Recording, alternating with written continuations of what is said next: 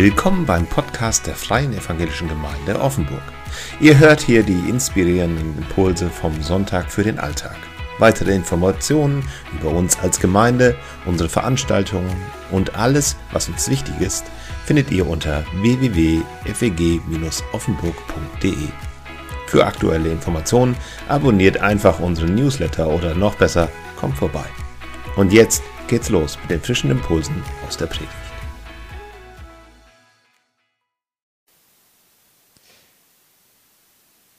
Soweit diese Geschichte um Jesus und diesen Gelähmten.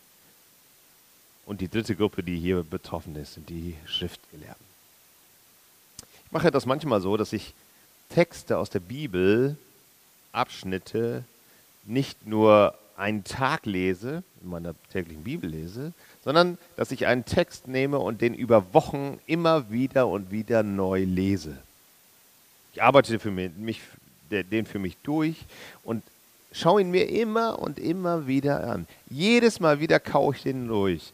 Und mir fallen ganz viele Dinge auf. Am Anfang ist es ja relativ leicht, ja, dieser Text, der ist vielen von euch bekannt, die ihr schon mal die Bibel gelesen habt. In den anderen äh, Evangelien findet man diesen Text auch. Da ist es so, dass es diese schöne Szene gibt, wo jemand anfängt, Dachdecker zu spielen und macht das Dach auf.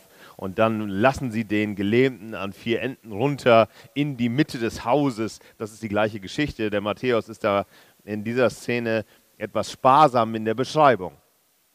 Aber vom Inhaltlichen her ist es das Gleiche. Und ich finde das faszinierend zu sehen, wenn man sich diese einzelnen Personen anschaut. Und wenn man sich das über Wochen anschaut, dann gibt es immer wieder eine neue Tiefe. Und ich möchte mit euch heute eine Person hier anschauen, in diesem Text, die den besonderen Fokus verdient hat.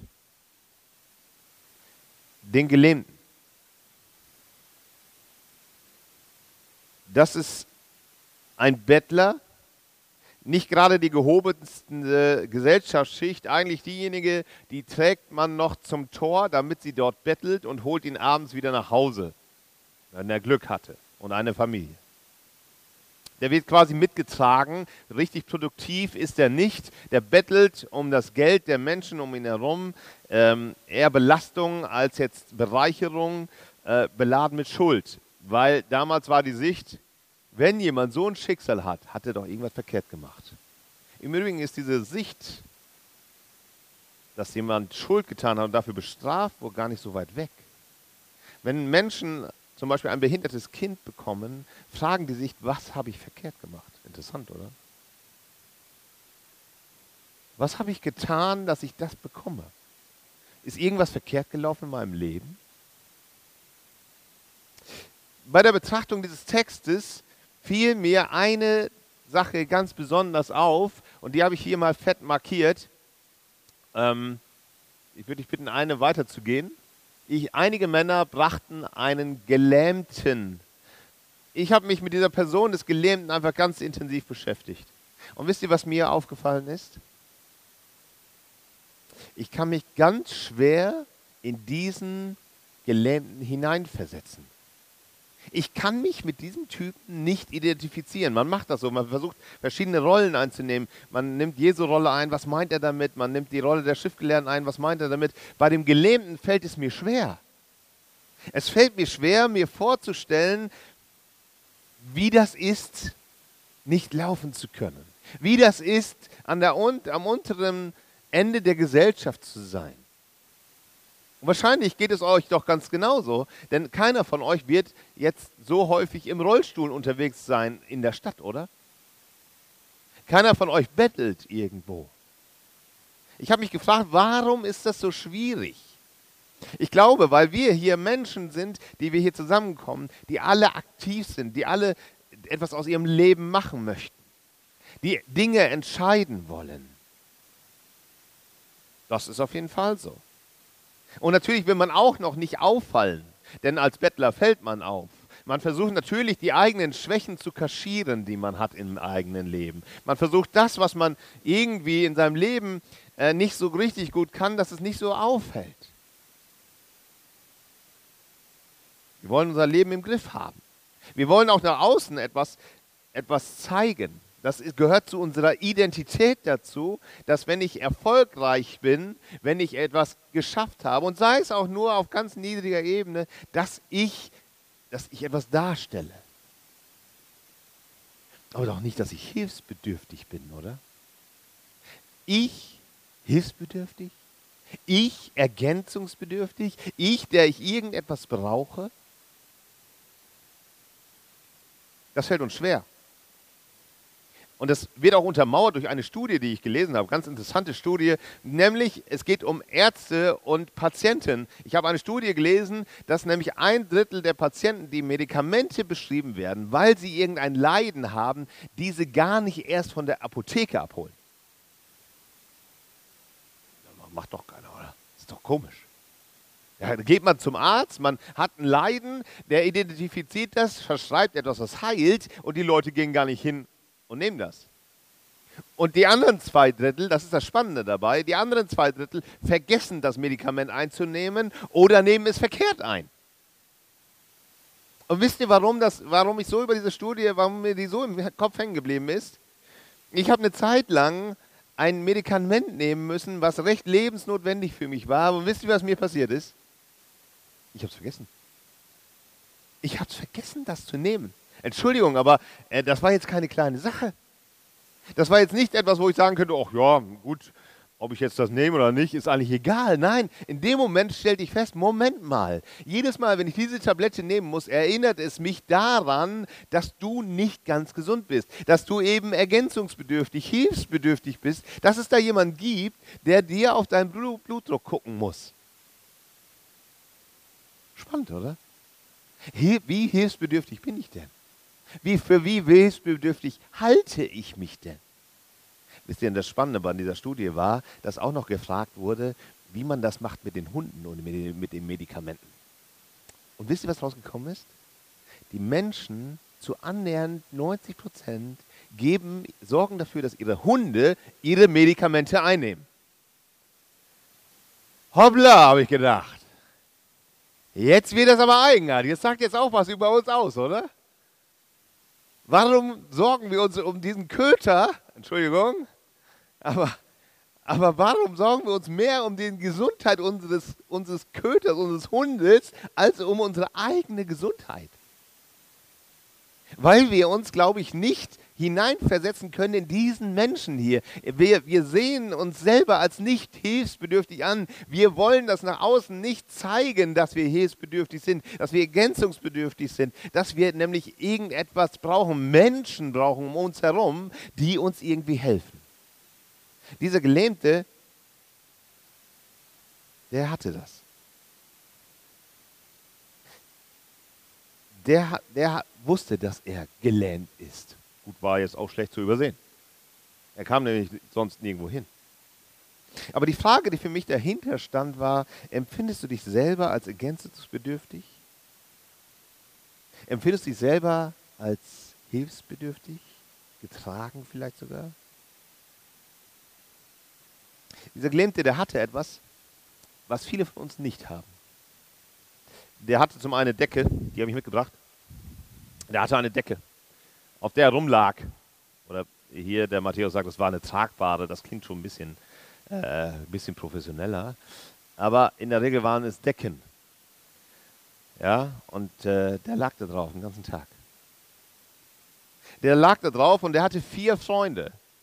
Der hatte Freunde, denen das nicht zu peinlich war, den Mann durch die Gegend zu tragen. Der hatte nicht nur Leute, denen das nicht zu peinlich war, die, der, der war sogar so frei, dass er ihm vertraute, dass sie ihn nicht fallen lassen. Ja, das ist immer, ich glaube, das ist mit die größte Angst. Dass man auf so einer Decke liegt und einer lässt los. Dann hagelt es dich aber runter. Und dann fangen die auch noch zu stöhnen, weil du am Morgen so ein dickes Müsli gegessen hast. Und dann, hast, dann bist du zu schwer.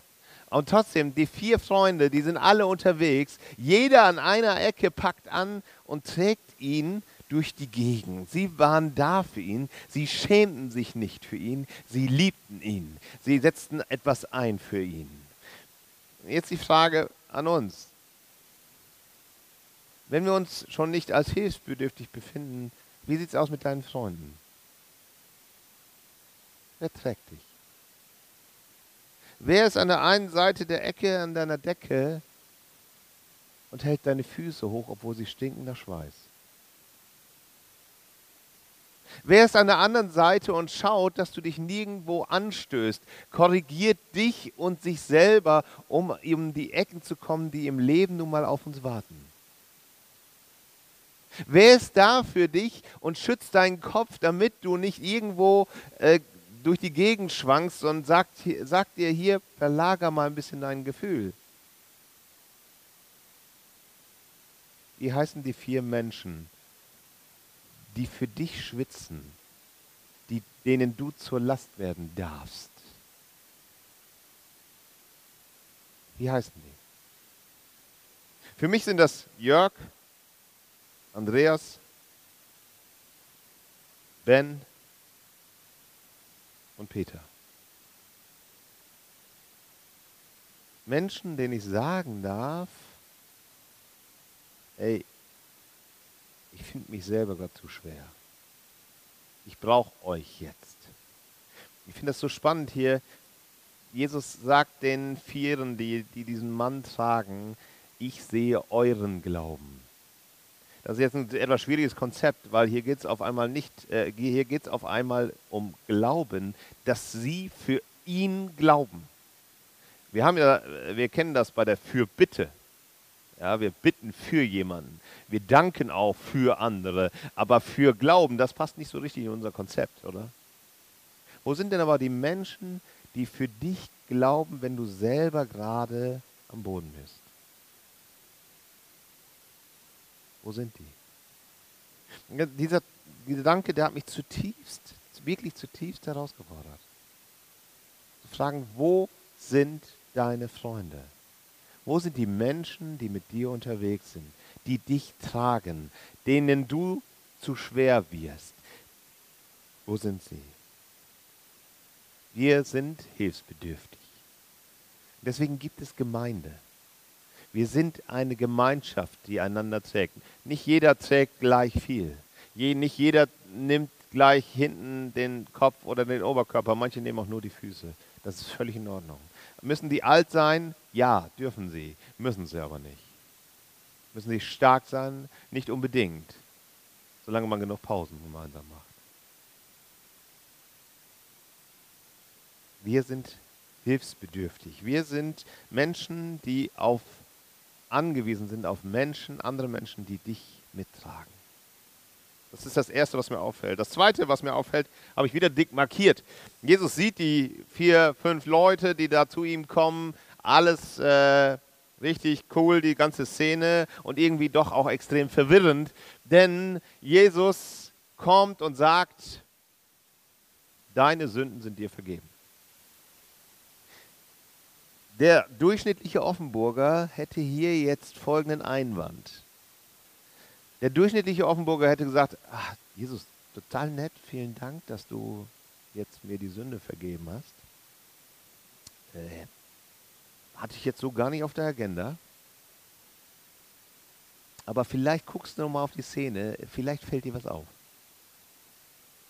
Entschuldigung, aber die tragen den Krüppel vor Jesus. Der Typ, der über 30 Jahre lang darum gelegen hat, der 30 Jahre lang Schmerzen hat, der 30 Jahre lang gestöhnt hat, sein eigenes Schicksal gehadert hat und dann, ja, was passiert dann? Er, er kommt zu Jesus und Jesus sagt ihm, ja, deine Sünden sind vergeben. Hallo Jesus? Hast du was nicht verstanden in dem Ganzen hier? Wir haben hier ein Problem. Und das wäre jetzt, glaube ich, nicht ganz zuerst die Sünde. So würden alle anderen drumherum sagen, oder? Da gibt es doch eine Sache, das ist wieder typisch Christen. Da kommen die Menschen in unseren Gottesdienst und, äh, und, und haben ihre Schwierigkeiten und Probleme. Sie haben ihre Herausforderungen, ihre Mühsal, ihre, ihre, ihre, ihre tagtäglichen Dinge, die sie an den Rand ihrer Existenz bringen. Und da kommen sie zu uns und erwarten von uns, dass wir ihnen helfen. Ein Gebet, vielleicht sogar tatkräftige Hilfe. Und dann fangen die Christen an zu reden über Schuld und Vergebung. Ja, hoppala. Haben wir, nee, haben wir nicht da ein Problem? Ist das jetzt wirklich das Wesentliche überhaupt? glaube ich dann tatsächlich, dass das Wichtigste ist, dass die Schuld vergeben wird? Glauben wir das? Ist das wichtiger als das Klima, wichtiger als der Terror, wichtiger als der Krieg, wichtiger als die Ungerechtigkeit in unserer Gesellschaft, wichtiger als das Artensterben, die Rettung der Weltmeere vom Plastik? Glauben wir wirklich, dass die Schuld das zentrale Problem ist? Wichtiger noch als die Rettung meiner Paarbeziehung, die Kinderlosigkeit oder die Gesundheit, meine Krankheit, die mich gerade zutiefst trifft? Glaube ich das? Ist das wirklich so zentral? Oder sind wir nicht lieber handfeste unterwegs? Ein bisschen Frieden schaffen, Hunger stillen. Klar ist, dass Jesus das hier so gewichtet. Jesus gewichtet das für so wichtig, für so schwerwiegend, dass an dieser Frage nichts vorbeigeht. Warum? Weil das mit dem Wünschen so ein Ding ist. Wie dieser Gelähmte und alle drumherum glauben, wenn der denn gesund wäre, dann wäre sein Leben doch endlich komplett, oder? Dann wäre das Leben doch wieder in Ordnung. Dann könnte er doch wieder alle Dinge machen. Und so wünscht man, wünscht man ihm doch, dass er das tut. Aber ist das wirklich die Realität? Ist es dann gut, wenn jemand wieder ganz laufen kann? Und diese Frage, die, die hat mich zutiefst beschäftigt. Wenn ich irgendwo, wir, wir reden manchmal über den Mindestlohn, aber wie hoch muss denn der Mindestlohn? Was muss denn der Mindestlohn abdecken? Muss man am Ende ein Auto fahren dürfen davon? Muss man davon eine Versicherung bezahlen können, die nur die Kranke, Krankheit abdeckt? Wie weit geht das denn? Und wie weit geht das mit meinen Wünschen? Ich weiß, manche Wünsche, wenn, wenn Gott die befriedigen würde, dann weiß ich ganz genau, das ist toll, dass er das macht, aber dann, dann ist das wie so, wie heute Morgen bei mir. Ich war heute Morgen laufen und habe was getrunken. Und dann war ich laufen und danach war ich wieder durstig. Und dann habe ich was getrunken und dann war ich wieder durstig die Erfüllung meiner Wünsche erfüllt uns nicht. Die, sorgt nicht unbedingt dafür, dass ich dann irgendwann satt bin. Man hat weiter Durst. Wie ein Fass ohne Boden, wie ein schwarzes Loch im Universum. Man kann da reinstopfen, was man will. Ständig kommt, bleibt etwas offen. Jesus sagt, im Zentrum dieser Welt steht die Beziehung zu Gott selber. Er hat euch gemacht. Der David, der, der beschreibt das so wunderschön. Er sagt, ich habe euch geformt schon im Menschenleib. Ich habe mir schon da Gedanken über dich gemacht, wie du da bist. Ich habe mir, hab mir, hab mir deine Nase angesehen und gedacht, boah, die ist wunderschön geworden. Und ich, ich, ich schaue in deine Augen und merke, da fehlt noch ein Farbtupfer. Gott hat sich darum bemüht und dann hat er uns entlassen in diese Welt, dass wir uns frei entscheiden für ihn. Jesus sagt, genau das will ich. Ich will, dass du eine Beziehung zu Gott, dem Vater, der dich geschaffen und geliebt und gewollt hat, dazu will ich deine Beziehung. Und deswegen möchte ich, dass alles ausgeräumt wird, weil wenn das nicht fertig ist, wenn da nicht der Friede hineinkommt, dann fehlt dir alles andere umso mehr. Nichts davon kann dich erfüllen nichts, was du irgendwie in dieser Welt erreichen kannst. Du kannst reich sein, du kannst furchtbar berühmt sein, du kannst alles Mögliche besitzen, du kannst, du kannst irgendwo etwas darstellen. Eine Figur in der Weltgeschichte. Aber wenn du das, diese Sündenvergebung nicht hast, dann bist du am Ziel vorbei. Was ist die größte Sünde? Was sagt Jesus? Dass du nicht an ihn glaubst. Johannes 16 sagt er das. Die, die Sünde ist, dass sie nicht an mich glauben. Aus dieser Beziehung zu Gott erwächst alles andere. Aber wie geht das jetzt? Wie kriegt man das jetzt hin? Ich glaube, die Schuld nochmal so wichtig zu nehmen, das hat etwas zu tun, zuallererst mit meinem Gebetsleben. Rede ich denn mit Gott?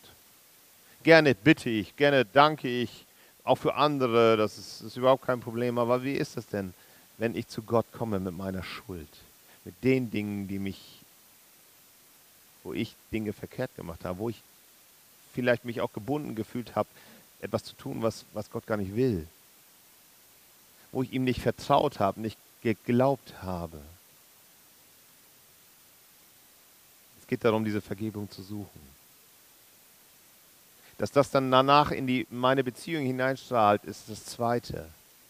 Dass erst wenn ich diese Linie nach oben hin klar habe, dass es dann strahlt zu meinen, zu meinen Freunden und Bekannten, dass ich, mir, dass ich um Vergebung beten kann, auch da, wo es mir schwerfällt. Warum? Weil es nicht meine Identität ist. Weil ich eben hilfsbedürftig bin.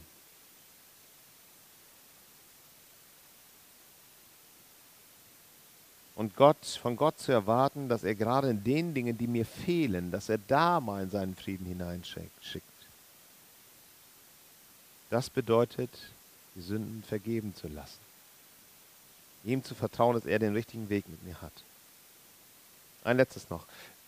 Hier haben wir noch einen, einen Punkt, der wieder diesen, diesen Gelähmten angeht. Der kriegt diese ganze Diskussion zwischen den äh, Schriftgelehrten und Jesus, der, das ist schwierig. Ja, aber wir, wir lesen da so, so drüber und merken, okay, das denken die bei sich selber, so hat Matthäus das beschrieben. Vielleicht hat er auch Getuschel gehört, aber der Gelähmte muss es nicht unbedingt mitbekommen haben. Aber Jesus sagt ihm, steh auf, nimm dein Bett und geh.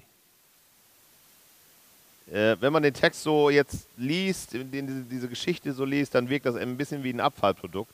Wie Jesus, ich zeige jetzt mal meine Macht und der Gelähmte hat Glück, dass er jetzt da rumliegt. So, so wirkt das im ersten Moment. Aber tatsächlich ist es so, dass Jesus deine Wünsche, deine Herzenswünsche, deine Leiden, deine Tränen, deine Geschichte, all das nicht ignoriert. Er sieht eben den Gelähmten immer noch in Ganzheit. Nicht einfach nur, der sieht nicht nur sein Herz und denkt, oh, das Christsein ist nur was für den Kopf, Nachfolge ist nur was für den Kopf, da musst du dich entscheiden, deine Sünden sind vergeben, vielleicht auch noch ein bisschen fürs Herz, ja, jetzt bin ich frei. Äh, darum geht es nicht. Er sieht ihn in Gesamtheit, in Ganzheit, eben nicht nur das Herz, nicht nur den Kopf, er sieht auch diesen geschundenen Körper, der, der seit Jahren auf der Straße liegt, der ihm Schmerzen macht, diese Füße, weil sie so verkrüppelt sind. Und dann kommt ein Befehl, interessanterweise gar nichts, gar nichts Großartiges, da steht einfach nur, Steh auf, nimm dein Bett und geh. Keine ausgestreckte Hand, keine Zeichenhandlung, nichts dergleichen. Da wird einfach nur gesagt, jetzt hier, raus mit dir. Tschüss. Ein Befehl. Da hat er jahrelang da gelitten und jetzt ist der Moment da. Kein Vortasten, keine Unsicherheit. Der Typ in einer anderen Stelle steht, er springt auf und geht los.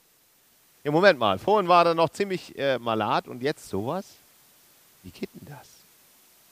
Keine Krankengymnastik, keine Krücken. Der springt auf und geht. Jesus heilt. Und ganz ehrlich, das möchte ich gerne an euch alle proklamieren am liebsten, dass wenn ihr zu Jesus kommt, ihr werdet geheilt. Das möchte ich gerne sagen. Und gleichzeitig weiß ich, dass das nicht der Realität zu 100% entspricht.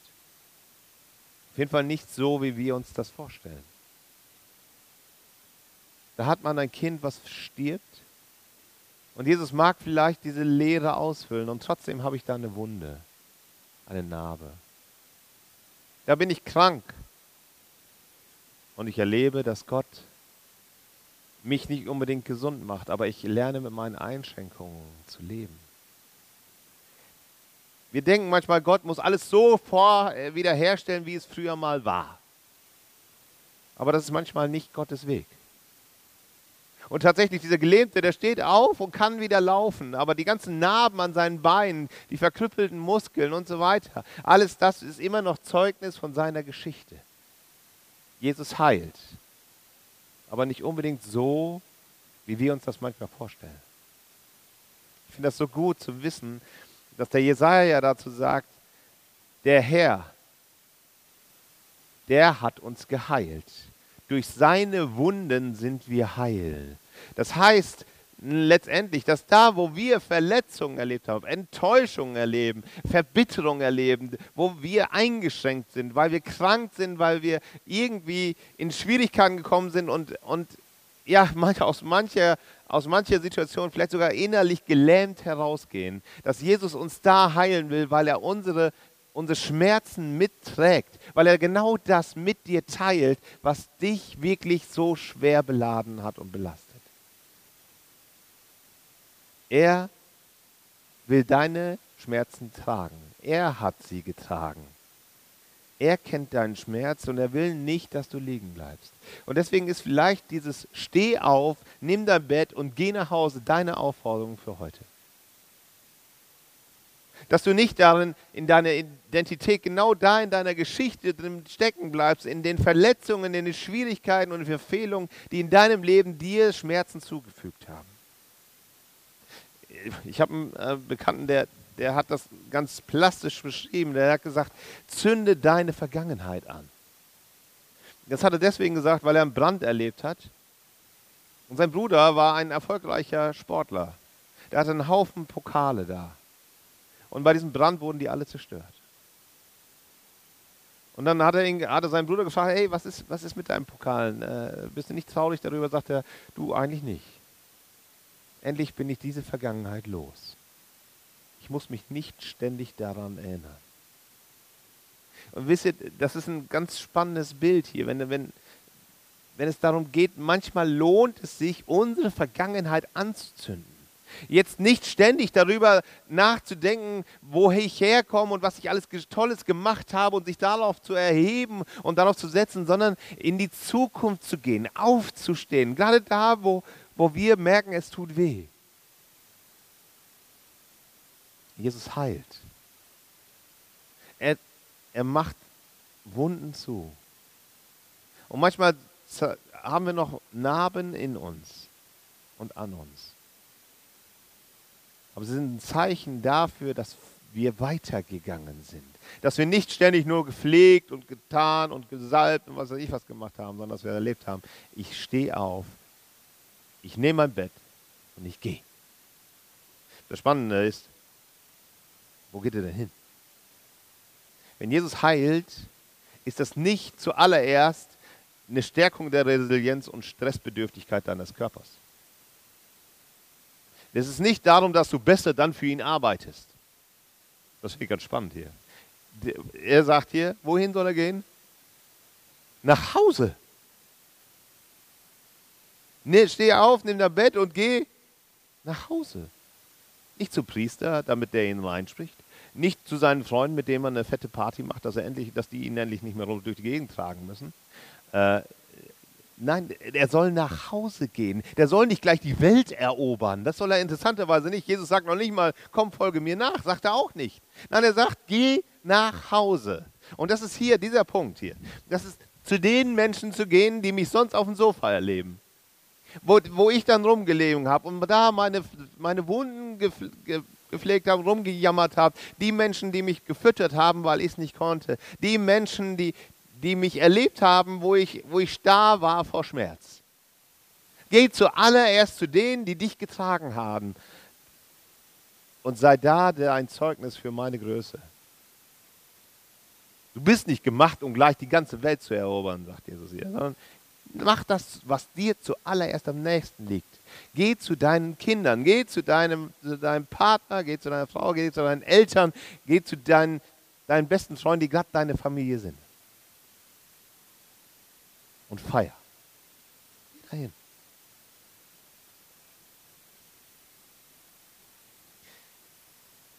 Geh zu den Menschen, die dir anvertraut sind und die dich lieben glaube, manchmal sind wir gerne bereit, überall das zu erzählen, aber zu Hause ist es am schwierigsten. Zu den Menschen, die dich kennen. Die wissen, was für Schmerzen du durchgemacht hast. Die wissen auch, wie unleidig du sein kannst, die dich ertragen haben über Jahre hinweg. Und das sind die allerersten Menschen, die die Heilung sehen sollen, die Jesus an dir tut. Sei ein Zeugnis in deiner Familie für die Heilung, die Gott dir geben möchte. Steh auf, nimm dein Bett und geh nach Hause.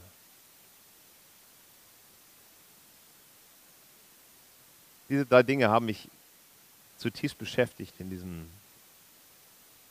in diesem Ganzen. Dass ich hilfsbedürftig bin, ergänzungsbedürftig, dialogbedürftig. Dass das Wichtigste in meinem Leben nicht ist, dass ich erfolgreich bin, sondern dass meine Beziehung zu Gott geklärt ist.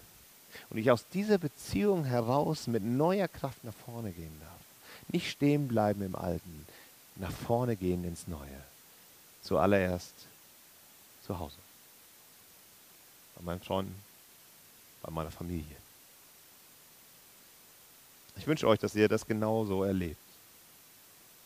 Geheilt zu werden, befreit zu werden, getragen zu werden. Ich möchte gern beten. Vater im Himmel. Diese Geschichte hier, die, die fordert uns zutiefst heraus in unserem Alltag. Und du siehst, wo wir Menschen haben, die uns tragen und wo uns das gar nicht bewusst ist. Du siehst auch, wo wir Menschen haben, die, die, die um uns herum sind, aber die uns nicht tragen. Ich möchte dich bitten, dass du jedem Einzelnen hier Menschen schenkst, die, die, denen wir nie zu schwer werden. Und Vater, wenn wir darüber gesprochen haben, dass das Wichtigste die Vergebung deiner, der, unserer Sünden dir gegenüber ist, dass eine gereinigte Beziehung das Allerwichtigste ist, was uns trägt, so möchten wir uns daran festhalten und möchten dir sagen, es tut uns leid, wir wollen von dir gerettet werden. Wir wollen eine freie und reine Beziehung zu dir haben. Und manchmal fällt uns dann der schwer, den ersten Schritt zu machen, aufzustehen und zu gehen, geheilt zu werden, auch wenn man noch sieht, dass man eher Wunden hatte. Und manchmal haben wir uns auch genau da eingerichtet. Und ich möchte dich bitten, dass du uns das vor Augen führst und wir das neu sehen dürfen, wie du uns versorgst. Wie du uns sagst, steh auf, nimm dein Bett, zünde deine Vergangenheit an. Schenk uns diesen Mut dazu, den Glauben unserer Freunde nach vorne zu gehen zu können. So bitte ich dich um deinen Segen. Amen.